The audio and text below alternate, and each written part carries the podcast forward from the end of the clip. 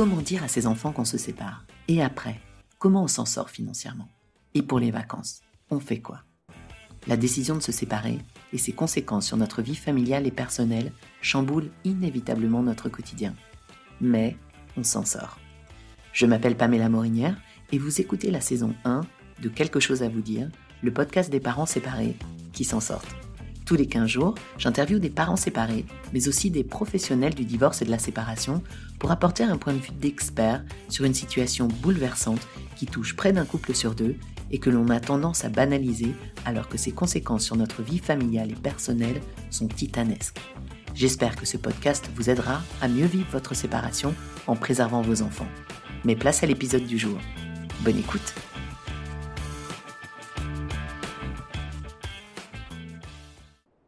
Salut les parents Très bonne année 2023 à toutes et à tous, j'espère que vous allez bien. L'année commence avec un nouvel épisode du podcast qui je pense sera l'occasion de nombreuses discussions avec vos enfants et entre vous et je m'en réjouis d'avance. Comme vous le savez, je n'invite pas seulement des parents à témoigner dans le podcast, j'aime bien aussi donner la parole à des professionnels qui nous apportent un éclairage sur une thématique plus spécifique.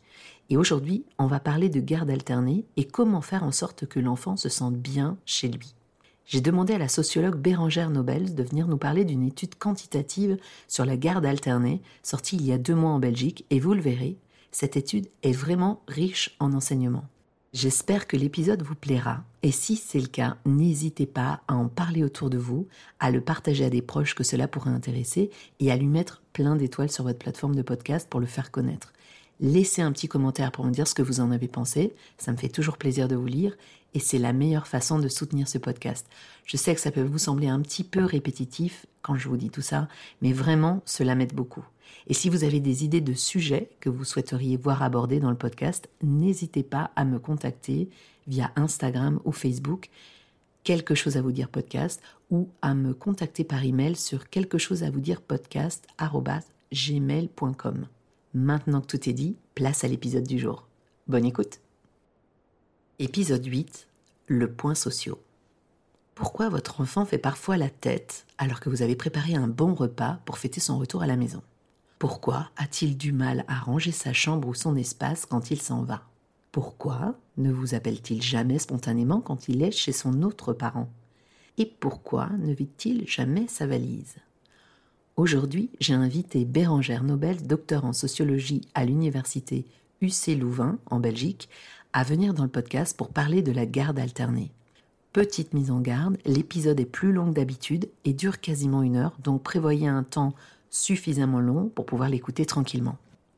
En novembre 2022, Bérangère Nobels a publié avec Laura Perla, professeure de sociologie, une étude quantitative extrêmement intéressante sur la garde alternée et les enfants en hébergement égalitaire en Fédération Wallonie-Bruxelles. Le caractère innovant de cette étude tient au fait que ce sont des enfants de 10 à 16 ans qui sont interrogés. Dans cet épisode, nous parlons du sens du chez-soi, tel que le vivent les enfants, leur capacité d'adaptation, et nous revenons aussi sur le décalage qui peut exister entre le ressenti des parents sur la garde alternée et la façon dont les enfants la vivent réellement. Nous parlons également des ressources que les enfants mettent en place pour s'adapter à leurs différents logements, leur besoin de se sentir chez eux et l'importance d'établir des sas entre les changements de lieu. Une fois n'est pas coutume, je vous conseille de faire écouter cet épisode à vos enfants. Ce sera une réelle occasion pour eux de partager leurs ressentis sur la garde alternée et vous n'êtes sans doute pas au bout de vos surprises. Je pense sincèrement que cet épisode peut aider beaucoup de familles. Bonne écoute.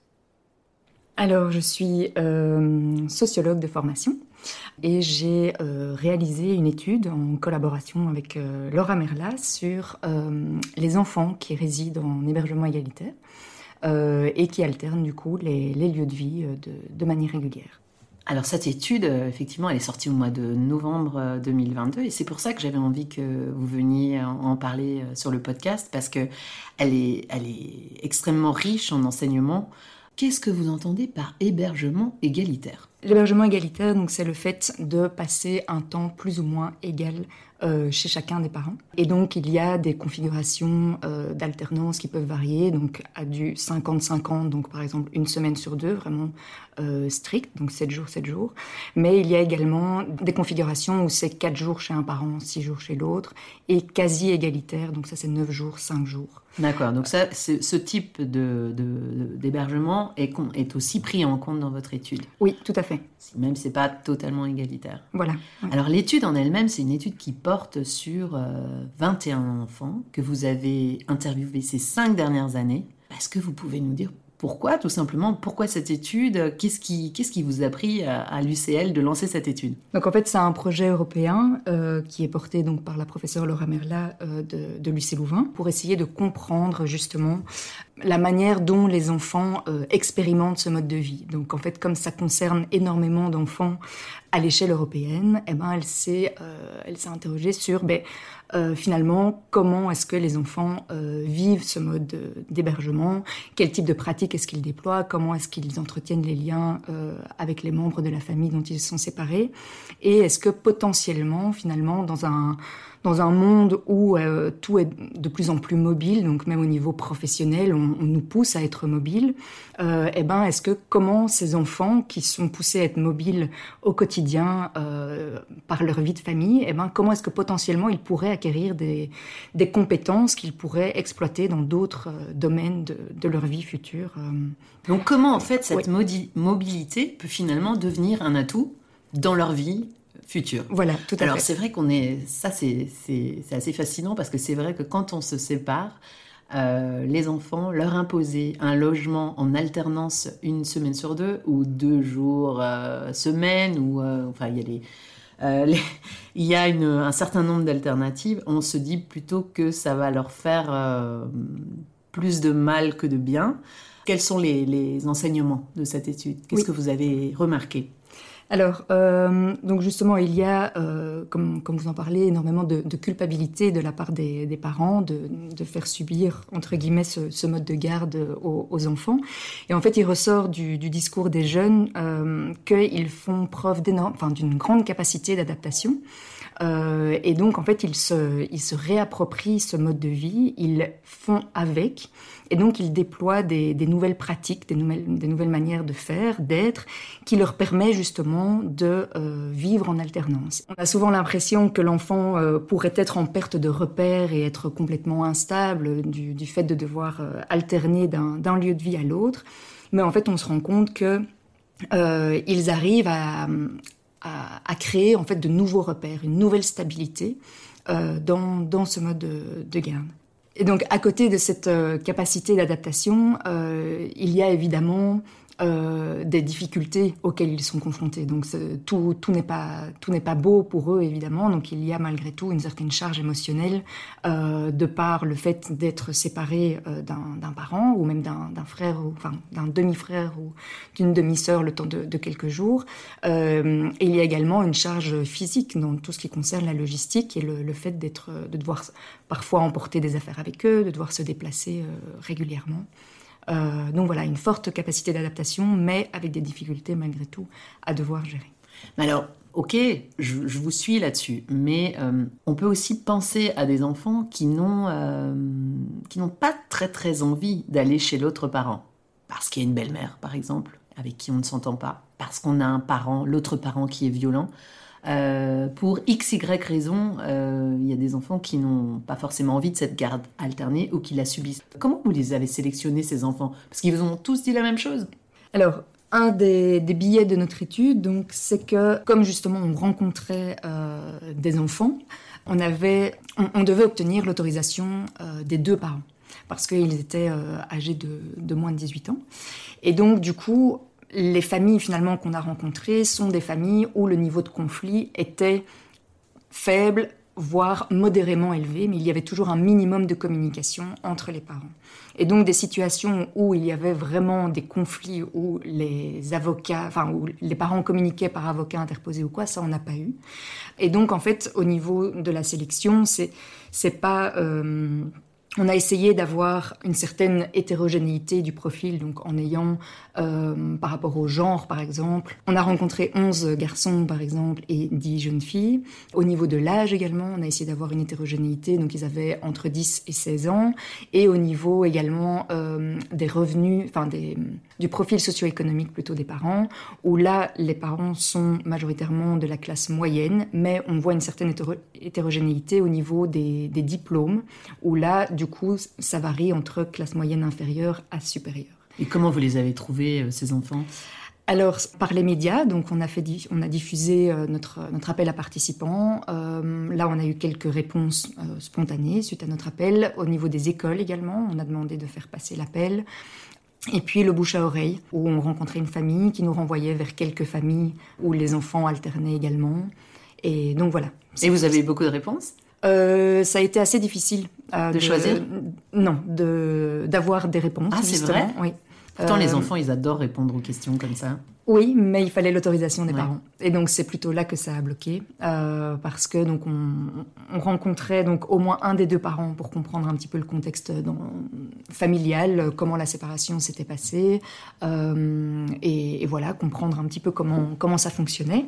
Et alors après on rencontrait euh, les, les, enfants à deux ou trois reprises. Donc voilà, c'était quand même un terrain relativement long qui s'étendait plus ou moins sur huit semaines, et en plus avec les alternances, il fallait gérer les, les agendas. Donc ça euh, allait freiner certains, certains parents euh, à accepter que leur enfant participe. Alors après, on va peut-être parler d'autre chose que de la méthodologie, mais je trouve qu'elle est intéressante, d'autant plus qu'il n'y a que 21 enfants qui ont été euh, interviewés. Est-ce qu'on peut tirer des généralités de 21, 21 réponses?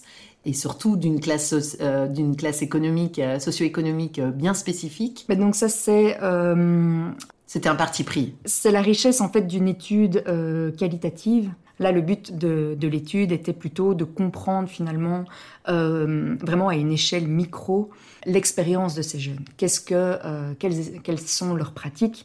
Comment est-ce qu'ils ils s'approprient ce mode de vie? Comment est-ce qu'ils comment est-ce qu'ils vivent ça en fait au quotidien et faire ça par un questionnaire ou et rencontrer euh, des centaines de jeunes, ben, c'est plus compliqué d'aller dans les détails et d'arriver vraiment à cerner finalement leur vécu et à comprendre leur vécu. Et donc voilà, donc ça c'était le parti pris, oui, de réaliser une étude qualitative, euh, même si à côté il y a des études quantitatives. Voilà. Alors quels sont euh, justement les, enseignements de cette étude? Qu'est-ce que qu'est-ce que vous avez pu observer? Un des, grands enseignements, c'est, le, comme je l'évoquais brièvement juste avant, c'est que les, enfants, justement, qui, alternent les lieux de vie, arrivent à établir des, liens et des, repères entre ces espaces et donc finalement euh, à donner un sens à ce mode de vie. Et donc ils, conçoivent en fait euh, un peu à l'image d'un archipel euh, où ben, chaque foyer est une île parentale, en fait, euh, entre lesquelles il, euh, il, navigue. Pourquoi une île parentale? C'est une métaphore, en fait, qu'on a utilisée dans Mais oui, ça dans apparaît tout le temps dans votre étude. Voilà, euh, mais pour justement rendre compte de cette idée d'archipel, où en fait les enfants doivent naviguer entre plusieurs îles, mais qu'en fait ces îles forment un tout cohérent.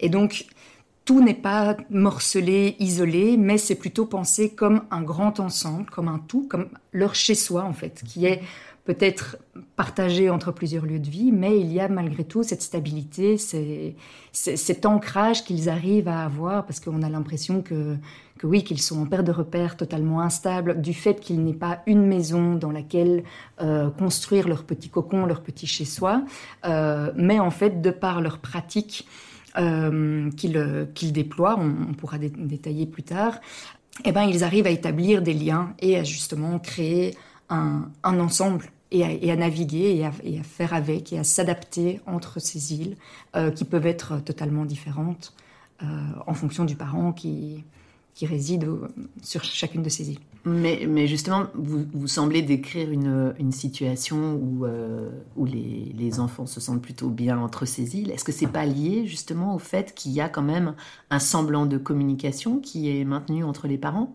Ça doit. Euh, ça, fait quand même un gros stress en moins pour les enfants, ça.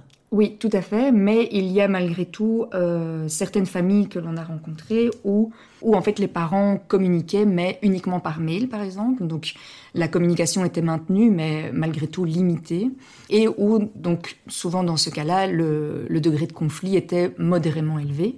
Et donc il y avait malgré tout des tensions euh, que, l'enfant a exprimées lors des, lors des rencontres. Mais donc dans ce cas-là où le, degré de conflit peut être euh, plus élevé, euh, là j'ai le, cas d'une jeune fille justement qui elle donnait comme sens euh, à son archipel de distinguer tout à fait, complètement ces deux îles parentales. Donc par exemple, elle n'emportait aucune de ses affaires d'un domicile à l'autre. Elle ne communiquait pas avec le parent duquel elle était absent, enfin duquel elle était éloignée plutôt. Euh, elle ne voulait pas le, voir non plus. Euh, et aussi, elle ne racontait pas, par exemple, ce qu'elle faisait chez son papa à sa maman et inversement. Donc, et ça, c'était ça, c'est rare ce, dans, dans, dans les observations que vous avez pu faire? Non, ce n'est pas rare. Il y a d'autres enfants qui, qui, qui, qui, avaient le même genre de pratique, alors que le degré de conflit n'était pas forcément élevé. Donc le degré de conflit peut influencer, mais ne conditionne pas forcément la manière dont l'enfant va pouvoir se sentir chez lui ou non euh, au sein de ces différents foyers.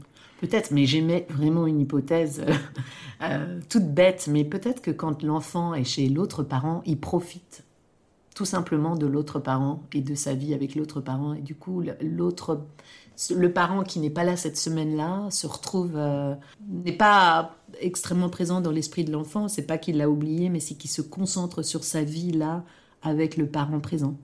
Oui, tout à fait. Il y, en a qui souhaitent justement vraiment euh, cloisonner et fermer en fait l'espace et le temps euh, qu'ils passent avec chaque parent et profiter en effet euh, de tout ce qui se passe chez chaque, parent. Il y a d'ailleurs des, enfants qui disaient moi je ne voudrais plus vivre avec, enfin, au sein d'une famille nucléaire, juste avec papa, maman et mon petit frère. Mais j'aime bien le fait d'avoir deux foyers où les fonctionnements, les règles, les pratiques, les activités sont complètement différentes. Et donc voilà, il, voyait ça vraiment comme une richesse euh, de pouvoir vivre des choses différentes chez l'un ou chez l'autre. Euh, après, il y en a qui, préfèrent maintenir des liens entre, entre les foyers et continuer à penser, euh, que ce soit en envoyant un message, que ce soit en, passant un coup de fil ou quoi, ou en, se rendant aussi de manière régulière chez le parent auprès duquel normalement il ne réside pas. Donc après, il y a des enfants aussi justement euh, qui, euh, qui, ne souhaitent pas communiquer avec le parent parce que ça, lui, ça leur rappelle l'absence, en fait, de savoir qu'ils ne peuvent pas être à côté de lui et que le fait de l'avoir en ligne, en fait, va renforcer ce sentiment d'absence et de distance. Et donc, ça va rendre cette, euh, cette séparation encore plus compliquée à gérer. Ça, il l'exprime. Il l'exprime tel quel. Oui, tout à fait. Alors vous parlez, vous parlez dans l'étude des objets que les enfants amènent d'un logement à l'autre pour se sentir chez eux. Il euh, faut savoir qu'on parle d'enfants qui ont déjà 10 ans, parce qu'on imagine très bien que si on parle d'un enfant de 2 ans, il y a le doudou, etc. Mais peut-être qu'à 10 ans, on, emmène d'autres objets. Quels sont ces objets et, à quoi ça sert de faire ça? Alors le doudou euh, reste encore présent, malgré euh, que, certains aient 10 ans, voire même 16 ans. Et donc, il y a deux manières de, de, gérer les objets auxquels les enfants sont vraiment attachés. Donc il y a ceux qui, euh, il y a ceux qui vont en effet les emporter avec eux et il y en a qui vont plutôt préférer les laisser en stationnement, comme on, comme on a dit. Donc les laisser du coup vraiment au sein de chaque domicile et ne rien emporter avec eux. Et donc parmi ces objets, il y a euh, principalement les vêtements. Ah euh, ça, c'est l'élément qui ressort principalement. Après, il y a des objets plus spécifiques, comme une trousse de toilette. Euh, même si l'enfant peut avoir ah sa brosse à dents chez chaque parent, eh ben, il préfère avoir sa brosse à dents dans sa trousse de toilette. Il y a beaucoup d'enfants de, qui font ça? Euh, il y en a, il y en avait trois, quatre, oui, quand ah même. Oui, quand même, d'accord. C'est pas la majorité. Non, non. Mhm. Euh, il y en a aussi qui, qui sont fort attachés et quant au fait d'emporter avec eux tout ce qui est, par exemple, leur, leur, ordinateur portable, un casque audio, une, une souris d'ordinateur, voire même un tapis de, de souris. Euh, pour justement euh, en fait avoir les mêmes objets au sein de chaque foyer et du coup pouvoir faire les mêmes pratiques où qu'ils résident en fait. Et donc du coup c'est là cette stabilité et les liens qu'ils établissent entre, entre leur lieu de, résidence. Et puis un ordinateur portable par maison, ça commence à oui, oui ça commence à coûter aussi. J'imagine qu'un un ordinateur par enfant c'est déjà pas mal.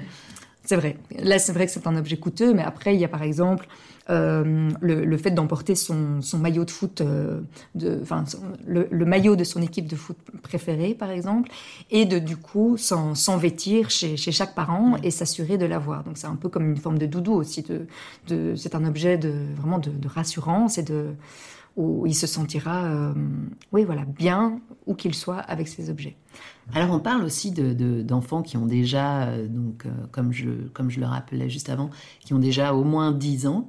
C'est un âge au cours duquel on commence à en avoir un peu marre parfois euh, de trimballer ses affaires d'une maison sur l'autre et qu'on on aimerait bien euh, redevenir sédentaire. Est-ce que c'est quelque chose qui a été euh, abordé ou mentionné dans les réponses que vous avez reçues? Alors, il y a hum, certains enfants, en effet, qui ont, qui ont exprimé cette, cette lourdeur de la logistique de devoir emporter des affaires avec eux, par exemple à l'école ou à une activité extrascolaire et de, et de, d'avoir ce, poids vraiment physique de transporter des affaires. Après, il y, en a qui... Euh, donc ça, oui. Mais sans demander, euh, sans, sans exprimer peut-être une envie d'être de, d'être sédentaire ou d'arrêter de, changer de maison. Euh. Non, il y, en a un seul au sein de la population que, que j'ai rencontré qui a émis le souhait de résider en hébergement exclusif auprès de, de son papa. Un mois avant que je le rencontre, mais ça c'était plus pour des raisons relationnelles en fait avec son beau-père, où euh, il ne s'entendait plus du tout avec lui, ça mettait des tensions énormes, et donc il a demandé de, ne plus vivre chez sa mère. Euh, mais c'était pas pour une question de logistique et de, de souhait de sédentarité entre guillemets. La, plupart en fait sont malgré tout sont malgré tout pas forcément contents de devoir à chaque fois changer d'un lieu de vie à l'autre, mais en tout cas ils y trouvent malgré tout leur compte dans le fait d'avoir deux foyers et des, environnements familiaux finalement et des, modes de, fonctionnement parentaux qui peuvent varier euh, d'un domicile à l'autre. Dans votre étude, vous parlez, euh, vous utilisez l'expression construire un sens du chez-soi. Comment est-ce qu'un enfant et un adolescent se considèrent chez lui ou chez elle? Le sens du, chez-soi, on le conçoit comme un, comme un sentiment unique, en fait, de, de paix, d'appartenance, de, de, sécurité, qui peut être éprouvé par l'enfant euh, à l'égard d'un lieu, mais également à l'égard de plusieurs lieux. Donc, ça remet un peu, justement, en, question, enfin, le, le, fait de résider entre plusieurs euh, lieux remet en question la, la définition du chez-soi que l'on perçoit comme étant simplement une maison euh, où on se crée un seul petit espace qui, nous appartient, où on se crée vraiment ce petit cocon. Et donc, en fait, ça, remet en question ça, vu qu'ils alternent entre plusieurs foyers. Mais ils peuvent avoir plusieurs chez-soi. Qu'est-ce que ça veut dire être chez soi, finalement? Voilà, tout à fait. Donc, la, définition du, du chez soi, donc, c'est le fait d'éprouver ce sentiment dans un ou plusieurs lieux, et il peut être éprouvé de différentes manières. Et donc, il peut être éprouvé de manière personnelle. Et donc, là, c'est vraiment le fait de s'approprier un espace. Mais ça peut être une chambre, comme ça peut être juste le coin d'un canapé, une chaise à table. Donc, c'est vraiment juste se dire, ça, c'est mon petit espace. Et donc, j'exerce un certain contrôle sur cet espace. Et euh, du coup, on le, on le décore d'une certaine manière, on s'entoure de certains objets auxquels on tient particulièrement. Donc ça, c'est le chez-soi dans un sens personnel. Après, il y a le chez-soi également dans un sens familial, où on peut se sentir chez soi euh, au sein de la, de la maison de manière générale, en raison de l'ambiance qu'il y a. Et vous avez des exemples d'enfants qui, dans la manière dont ils se sentaient chez eux, eux, chez leurs parents? Oui, tout à fait. Comment euh, alors Quand, par exemple? ben donc, on, voit différentes configurations, justement, euh, enfin, différentes manières de se sentir chez soi pour les enfants. Donc il y en a qui vont se sentir chez soi dans un sens personnel, chez papa et chez maman, en créant vraiment leur petit univers personnel chez chaque parent. Après, il y en a qui vont se sentir chez eux euh, dans un sens personnel, justement, vraiment euh, avoir leur cocon chez papa, mais se sentir euh, chez eux dans un sens familial plutôt chez maman, parce que l'ambiance est très conviviale, hyper chaleureuse, ils, passent du temps vraiment de, de qualité ensemble, et donc il y a c'est plus cette ambiance de je me sens chez moi, mais dans la maison, euh, parce que c'est oui c'est chaleureux je, je, me sens bien les, relations je, je, me sens écoutée je me sens voilà c'est ok parce que il y a peut-être une contradiction en fait en parlant de se sentir chez soi et en même temps on est chez papa ou chez maman. Euh, est-ce que les enfants emploient justement ce terme je chez papa ou chez maman euh, systématiquement? Non. Donc il, y en a justement où euh, de l'analyse s'est ressorti et donc là on voyait justement leurs différentes manières de se sentir chez eux. Ou euh, mais par exemple il disait je me sens euh, je, je, vais rentrer chez moi par exemple en parlant d'un domicile et je rentre chez maman pour parler de, de l'autre domicile par exemple. pas. et donc ah, là on ouais. se dit ah tiens là il y a une distinction et un attachement une identification différente aux deux foyers. Mais ce n'est pas pour autant que euh, l'enfant qui disait je rentre chez maman, ce n'est pas pour autant qu'il ne disait pas se sentir chez lui non plus dans, ce, dans cet espace-là. Il se sentait chez lui, mais différemment que dans l'autre foyer. Et qu'est-ce qu'on... Alors, on, parle... On... On va directement à la conclusion, mais on va revenir en arrière, mais c'est parce que je trouve que c'est important d'en de, parler immédiatement. Qu'est-ce qu'on peut euh, conseiller aux parents pour que leurs enfants se sentent chez eux? Est-ce que vous avez réfléchi à tout ça? Euh, oui, bah donc un des éléments importants justement à, prendre en compte, euh, c'est le rôle de ces objets justement, et qu'un enfant peut se sentir chez lui juste avec son sac par exemple, et c'est quelques objets auxquels il est vraiment enfin, particulièrement attaché et que le fait d'avoir ces objets avec lui fera qu'il se sentira chez lui. Alors si l'enfant fait un sac énorme avec plein de choses dedans, euh, mettons le vendredi quand il s'en va et qu'on lui et on lui dit non non mais pourquoi tu as besoin d'emmener toute euh, la maison, tu as la même chose chez, chez papa ou chez maman. Oui. Euh, en fait, c'est peut-être pas quelque chose à faire. Voilà, c'est pouvoir lui permettre d'emporter ce dont il a besoin, et parce que ces objets finalement lui permettent de, de se définir et de, de, de pouvoir être, euh, être bien où qu'il réside. Et donc, euh, donc voilà, donc pouvoir faire preuve d'une certaine souplesse à ce niveau-là, c'est important. Euh, et pas se dire mais pourquoi est-ce que tu emportes euh, cet objet-là qui n'a pas d'utilité? C'est pas l'utilité qui est derrière, c'est le sens que l'enfant a et l'attachement qu'il a pour cet objet qui importe. Et donc voilà.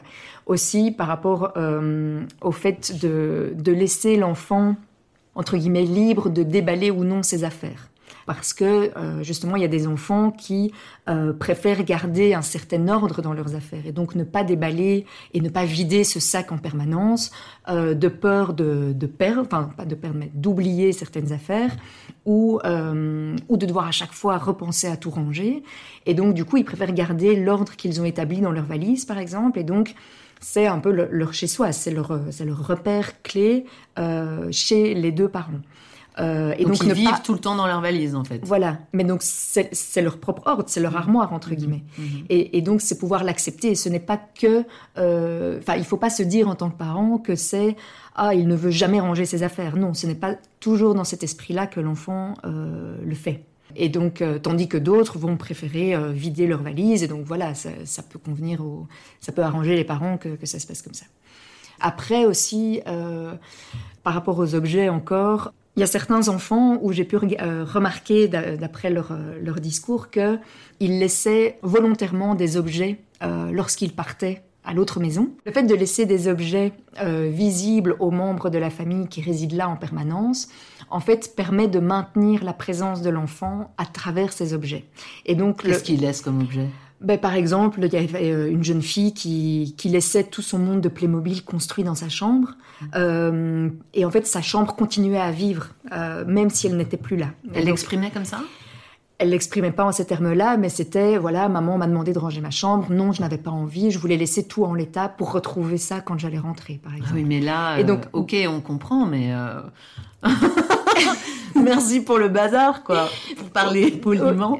oui, oui, tout à fait. Mais d'un autre côté, il y avait un enfant qui lui exprimait que ses parents lui demandaient de enfin un des parents plutôt lui demandait de, de, ranger sa chambre et en fait ça lui donnait le sentiment d'être un invité temporaire de devoir mmh. ranger sa chambre dans l'état dans lequel il l'avait trouvé mais c'était genre je dois enlever toutes les traces de mon passage je disparais complètement mmh.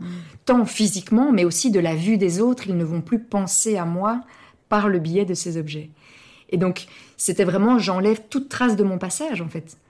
Et donc, ça peut être mal vécu aussi. On peut se sentir exclu de la famille en devant enlever toute trace de son passage. Mmh. Moi, c'est vraiment, euh, c'est vraiment très important ce que vous, ce que vous mentionnez là. Je pense qu'il y a beaucoup de parents qui vont, qui vont nous entendre et qui vont, qui vont hurler, mais, euh, mais euh, moi la première d'ailleurs parce que je leur demande de ranger.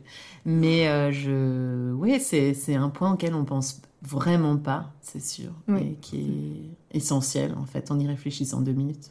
Il y, a, aussi les, les, rituels euh, qui, qui, ont lieu quand, quand il rentre au sein du domicile du, du parent, euh, où là on, on, voit par exemple un, des moments de convivialité qui sont, euh, qui sont organisés par les membres de la famille que, que l'enfant retrouve, donc comme par exemple un, un repas festif, euh, organiser une raclette, enfin voilà, un repas un peu plus euh, hors du commun, un, un, grand apéro ou aller au restaurant ou quoi.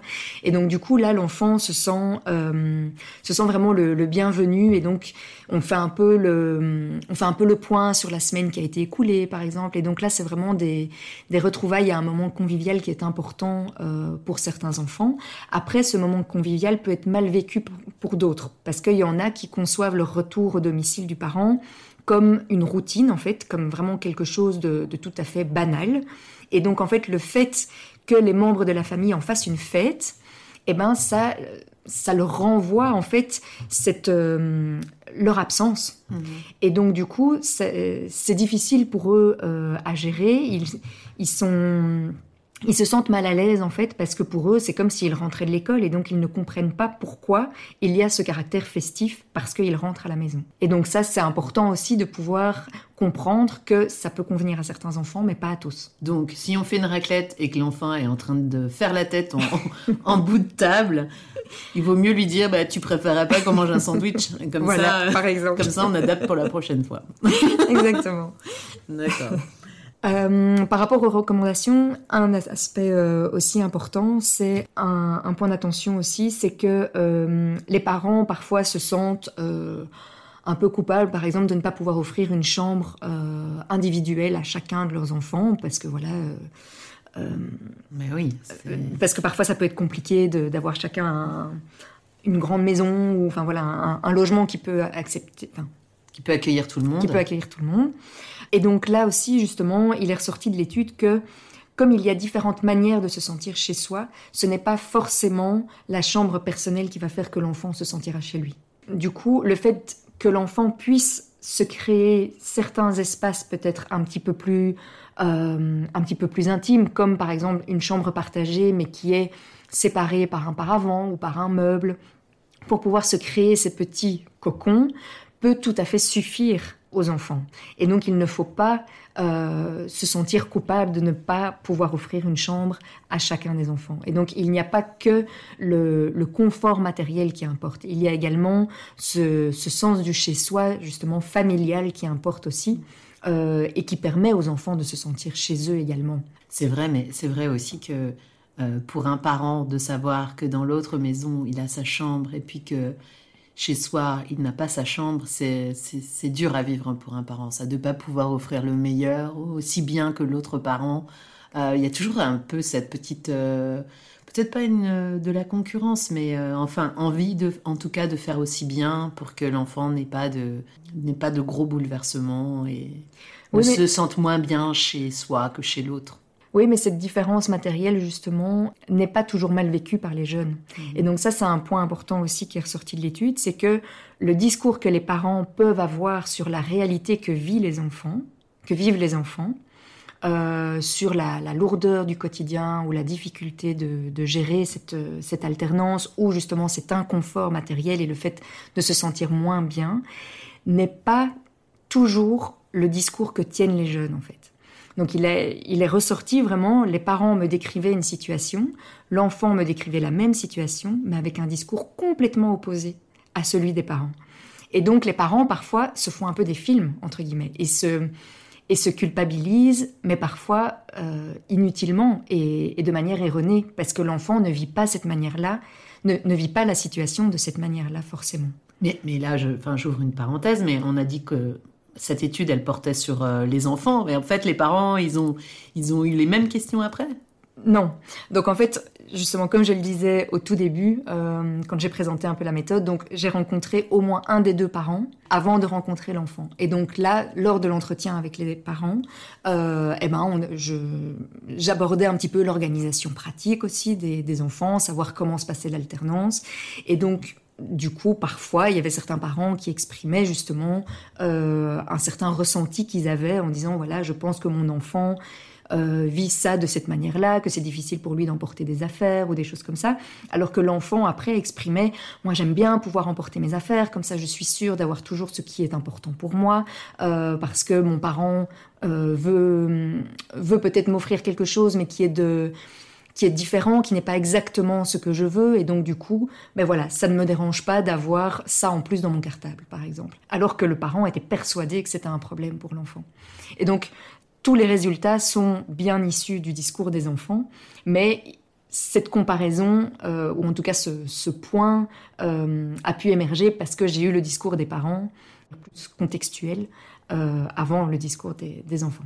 Alors, l'étude parle de la charge mentale des enfants. Alors, ce terme qui est tellement utilisé euh, notamment dans la séparation, pour décrire tout ce à quoi on doit penser en tant que parent quand les enfants partent, quand les enfants arrivent, etc. Alors maintenant, il faut rajouter la charge mentale des enfants. Euh, ça consiste en quoi cette charge mentale? Ben, Cette charge mentale, justement, comme j'ai rencontré des enfants âgés entre 10 et 16 ans, euh, eh ben, les, parents pardon, considèrent que ben, c'est un âge où les enfants doivent devenir de plus en plus autonomes et donc du coup responsables de leurs propres affaires, enfin de la gestion de leurs propres affaires. Et donc finalement, les parents se déchargent de cette charge mentale en responsabilisant l'enfant, mais dans une perspective aussi de finalement qu'il acquiert de l'autonomie et qu'il puisse euh, voilà s'autogérer.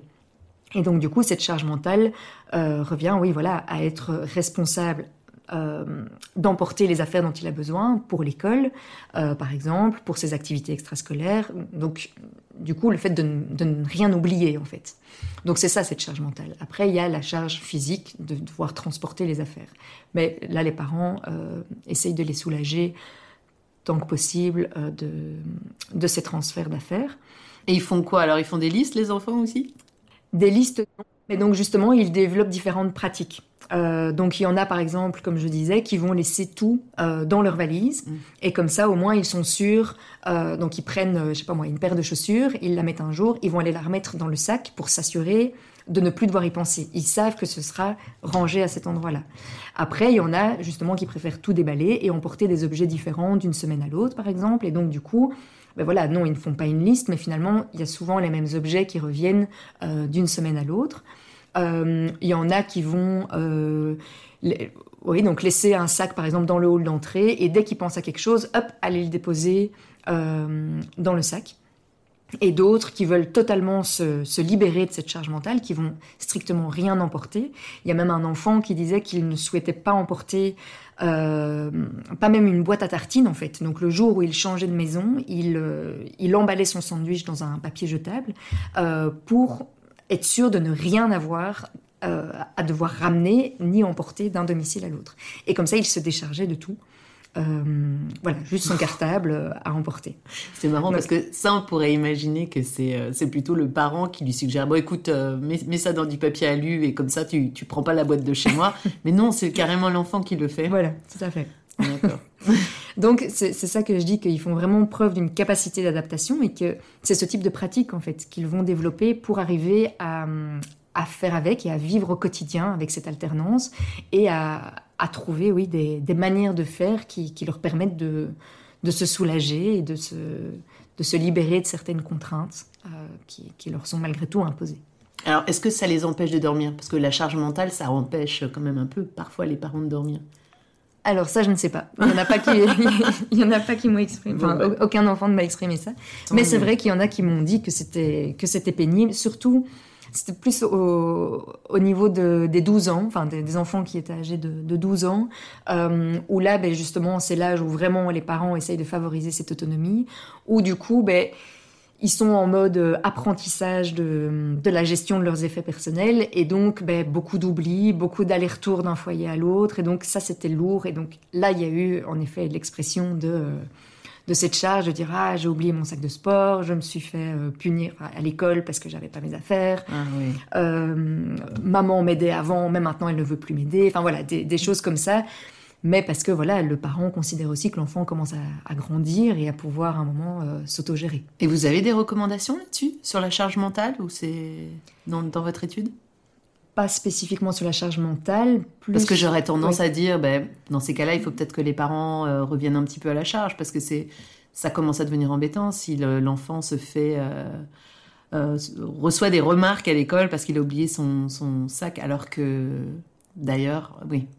En fait, ça me fait penser à une des recommandations de l'étude qui est super intéressante sur le rôle de des, établissements scolaires. Et peut-être que c'est à ça que vous vouliez faire référence. Voilà, tout à fait. Dites-nous alors. Sur le, le, rôle en fait des, espaces de transition, mm. où euh, en fait il ressort de l'étude que euh, le jour où l'enfant change de, lieu de résidence, il est souvent important pour l'enfant de passer par un espace neutre, en fait, qui n'est euh, ni le domicile de papa ni le domicile de maman, pour lui permettre justement de faire en fait une pause d'un domicile et pouvoir se préparer à retrouver l'autre domicile. Les, enfants exprimaient vraiment que le fait de passer par, euh, par l'école ou par une activité extrascolaire permettait de rendre la transition et la séparation du coup beaucoup plus douce.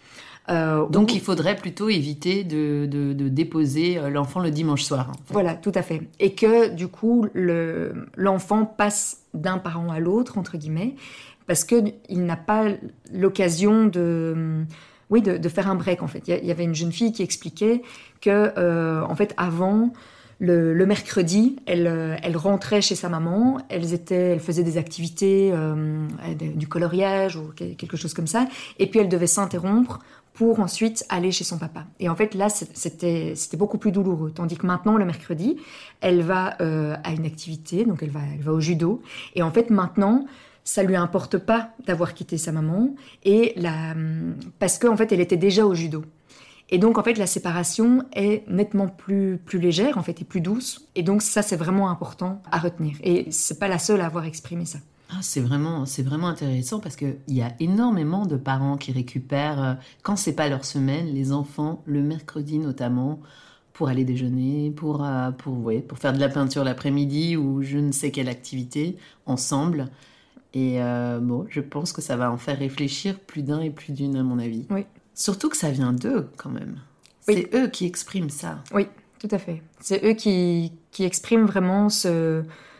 En tout cas, la, différence. ceux qui ont vécu justement le fait d'avoir été déposés chez un parent et le fait de passer par un espace neutre, comme on, comme on l'appelle, euh, ça ressort systématiquement en fait. Vraiment que le fait de passer par une activité ou l'école, ou même le fait de prendre un, autre transport en commun, de pouvoir se dire je change de maison, euh, je, me, je quitte une maison, je me prépare à aller dans l'autre maison. Et, et, du coup, voilà, ça, ça permet de, de quitter plus, plus facilement un foyer, certains parents, de quitter un foyer, une famille, et se préparer à retrouver l'autre domicile. Il est question, euh, et justement c'est un petit peu dans la, suite de ce dont on vient juste de discuter, il est question aussi du manque affectif des parents. C'est-à-dire euh, pour un enfant d'être, euh, quand il est séparé de son parent la semaine où il l'est, ou les quelques quatre jours où il où il l'est, il y a le manque de l'autre parent. Ça s'est traduit comment ça dans l'étude? Alors, il y, en a qui ont exprimé clairement ce manque. Euh, justement en disant que, que ce n'était pas évident d'être séparé d'un parent le temps de quelques jours. Alors là, il y avait différentes manières de gérer ce manque. Il y en avait qui appelaient quotidiennement le parent, par exemple, mais il y en avait d'autres qui justement mettaient une distance pour se protéger et pour ne pas être, euh, comme je l'expliquais, la jeune fille qui ne, qui ne souhaitait pas appeler son parent. Quand elle ressentait un manque, elle ne souhaitait pas appeler le parent parce que sinon elle ressentait ce manque nettement plus fort. Donc voilà, donc il y, y, en a qui essayent de, de, combler ce manque en maintenant le contact et d'autres qui évitent de maintenir le contact. Après, il y a également les objets, de nouveau, qui jouent un rôle important là-dedans, dans le sens où ils permettent d'évoquer le parent absent. Comme par exemple euh, un doudou sur lequel euh, on met le parfum de maman, par exemple. Eh ben, si l'enfant ressent euh, chez papa un manque de maman, le fait de sentir son odeur et, de voir ce doudou qui symbolise sa maman, par exemple, permet de combler, du moins partiellement, un peu ce manque. Les, enfants que j'ai rencontrés, ça faisait au moins un an qu'ils résidaient en hébergement égalitaire euh, et ça faisait au moins deux ans que les parents étaient séparés. Donc le moment vraiment de la rupture euh, était, et des difficultés euh, émotionnelles étaient entre guillemets plus ou moins passées. et donc les jeunes exprimait de moins en moins ce manque, ou en tout cas disait, voilà, avant, je, ressentais énormément ce manque, et donc j'appelais maman tous les jours, par exemple, mais maintenant, ce n'est plus nécessaire, je n'en ressens plus le besoin. Et donc, il y a une forme d'habitude, ils arrivent à, s'adapter et à faire avec ce manque, et, et à vivre avec ce manque, qui finalement leur pèse de moins en moins, entre guillemets, quand ils grandissent. Voilà, il y, en a aussi qui, qui maintenaient le contact parce que ce n'était pas forcément le parent qui leur manquait, mais c'était le, parent qui exprimait le manque de l'enfant. Et donc, du coup, l'enfant allait appeler la maman, par exemple, parce qu'il savait que c'était important pour elle euh, de maintenir le lien, alors que lui n'en avait absolument pas besoin, par exemple. Et donc, euh, donc voilà. Donc, par rapport au manque et aux difficultés émotionnelles, il n'y en a pas énormément qui l'ont exprimé. C'était les plus jeunes, majoritairement. Et les, les plus âgés exprimaient ça comme une expérience passée, mais qu'aujourd'hui ça allait nettement ça allait nettement mieux. Alors il y a quelque chose de très important quand même dans cette étude dont on n'a pas encore parlé, c'est qu'elle a été réalisée en partie en plein confinement. Donc on est quand même un petit peu obligé de revenir là-dessus, même si ça, ça soulève, euh, je pense, pour beaucoup d'auditoristes des, des souvenirs euh, douloureux, d'autant plus que vous m'avez dit, en tout cas en Fédération Wallonie-Bruxelles, on en parlait quand on a préparé l'entretien, que euh, 40% des couples ont divorcé en 2020 dans, en Fédération Wallonie-Bruxelles, ce qui m'a ce qui m'a semblé euh, absolument euh, énorme comme chiffre. Comment ça s'est traduit, ça, euh, le Covid dans la garde alternée? En effet, l'étude a été menée donc sur cinq ans, et donc il y a eu cette phase de Covid, mais le terrain à proprement parler a été réalisé avant le Covid. Donc du coup, je n'ai pas, euh, je n'ai pas vraiment d'expérience euh, de. Enfin, les familles que j'ai rencontrées, ben, c'était en dehors de la phase Covid. D'accord. Euh, mais une de mes collègues, qui elle a mené son terrain en Italie, à rencontrer à nouveau les enfants, justement. Même type d'étude, mais en Italie. Oui, donc justement, comme je disais, c'était une étude européenne. Oui. Une étude européenne qui a été menée en Belgique et en Italie. Et donc ma collègue qui a mené le terrain en Italie a rencontré les enfants avant le Covid et les a rencontrés à nouveau euh, après euh, le premier confinement.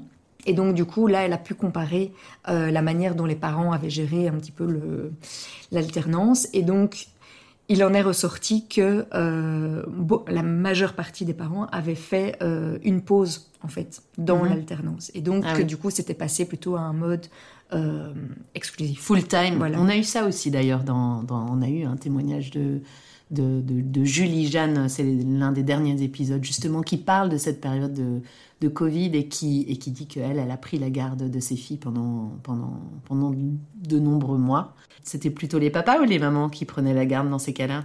En Italie En Italie. Vous savez? Ça, je pourrais pas.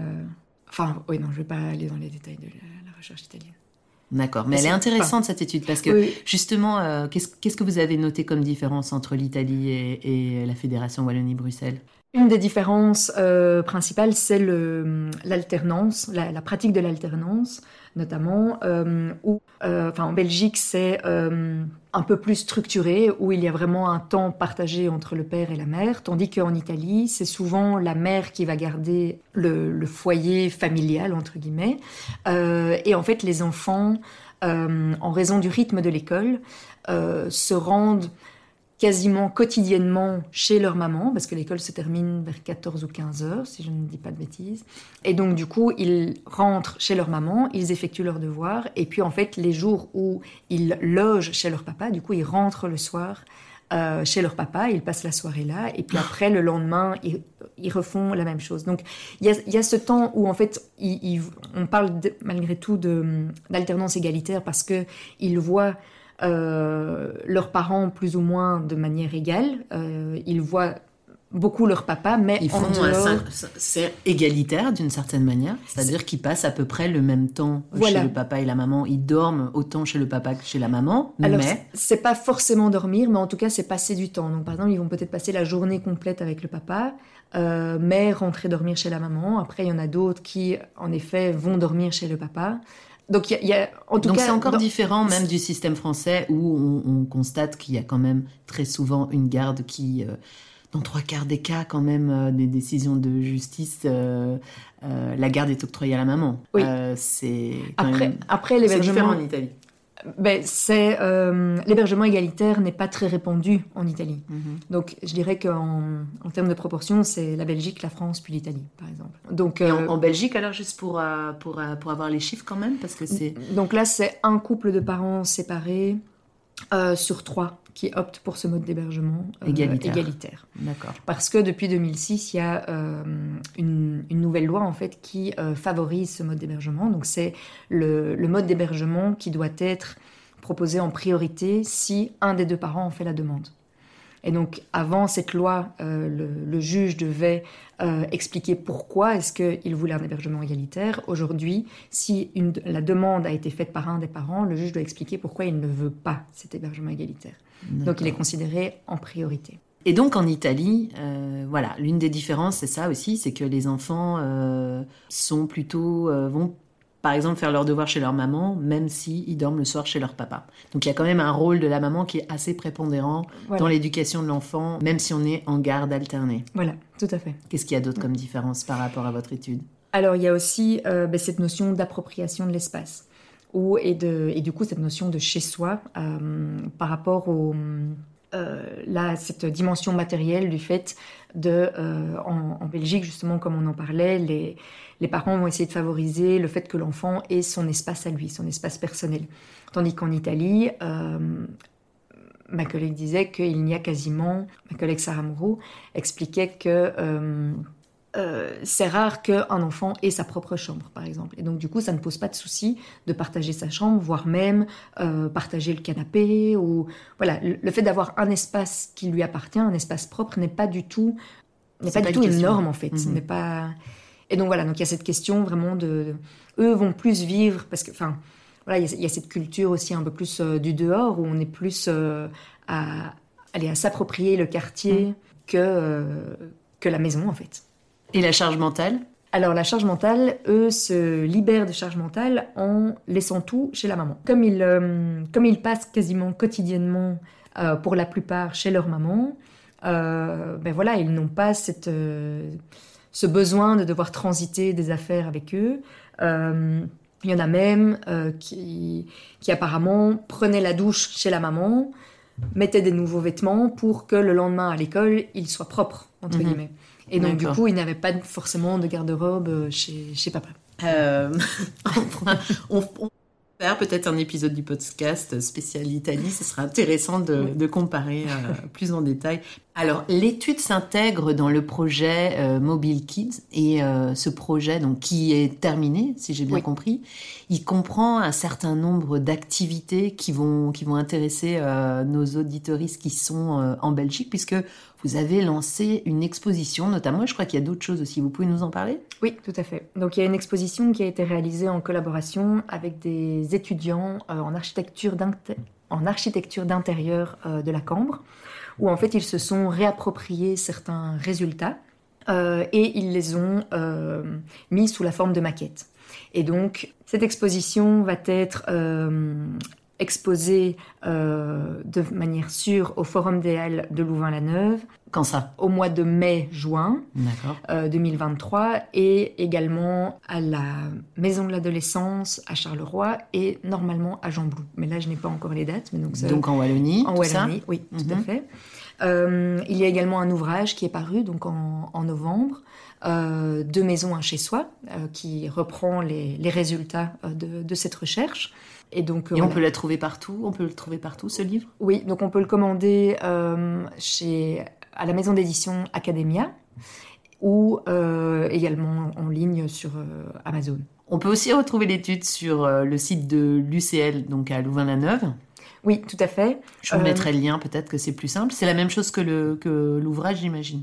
C'est le même contenu que l'ouvrage? Oui, oui, tout à fait. Il y, a, euh, il y a des articles euh, qui, ont, qui, qui, ciblent plus certaines dimensions. Il y a des rapports également euh, qui ont été faits sur, sur la recherche, à partir de la recherche. Euh, et alors, il y a les différentes activités qu'on a réalisées, euh, des, ouvrages qu'on recommande, des ressources et des choses comme ça. Donc, ça peut être intéressant de. Et alors, juste une chose aussi. Fin 2023, il y a également euh, une BD qui va paraître par les les éditions Kennes. Euh, et donc là, en fait, c'est un scénariste qui a repris les, témoignages des jeunes que j'ai rencontrés euh, et les principaux résultats de, la recherche euh, et qui, du coup, les, les met en scène sous différentes histoires. Ah, super. Voilà. Donc accessible en plus aux jeunes, à tout, le monde. Oui. Et il y aura tout un petit, un petit carnet pédagogique également qui accompagnera et qui permettra de contextualiser justement l'hébergement égalitaire et euh, voilà, pour pousser un petit peu plus loin finalement les, résultats de l'analyse euh, illustrés par la BD. Est-ce qu'il est y a quelque chose que vous avez oublié de mentionner dans, dans notre conversation et qui pourrait être utile pour les personnes qui nous écoutent? On a parlé beaucoup de vos recommandations. Oui, euh, peut-être un, message optimiste, on va dire, parce que justement, c'est ça, peut être oui, comme je, comme je le disais, culpabilisant de faire vivre ça euh, à ses enfants, mais finalement d'accepter, de, se rendre compte que les enfants ne sont pas seulement victimes en fait de cette situation et que finalement ils, euh, ils se réapproprient ça, enfin ce, ce mode de garde et qu'il n'y a pas que du négatif qui en ressort. C'est ça que je veux dire que oui, que ce ne sont pas que des victimes qui ne sont pas totalement anéanties par cette, par cette situation familiale et que justement ils peuvent en ressortir du positif euh, des ressources. Et donc voilà, de, garder ça en tête en fait. De, même s'il y a certaines difficultés à devoir gérer au quotidien, il y a également du positif qui en ressort. Merci beaucoup Bérangère. Merci à vous.